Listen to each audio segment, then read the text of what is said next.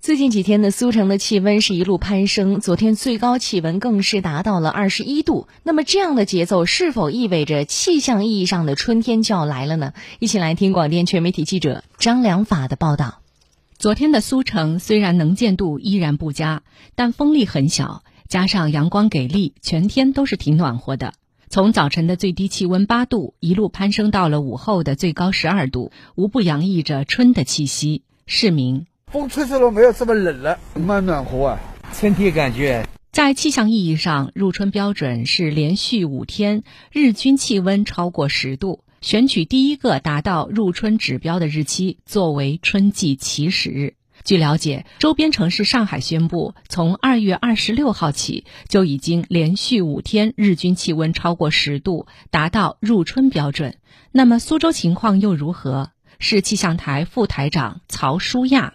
我们暂时还没有考虑入春，可能就是四天上午是雨止嘛，所以说降水的影响可能最高气温不一定能到二十度。然后呢，五号有一股冷空气影响，风力又比较大，对气温也是有一个下降。等于说未来的四天吧，最高气温可能不一定能突破二十度，但是呢，要从下周三开始，那个最高气温又有个明显回升。据了解，苏州常年入春时间是在三月二十四号。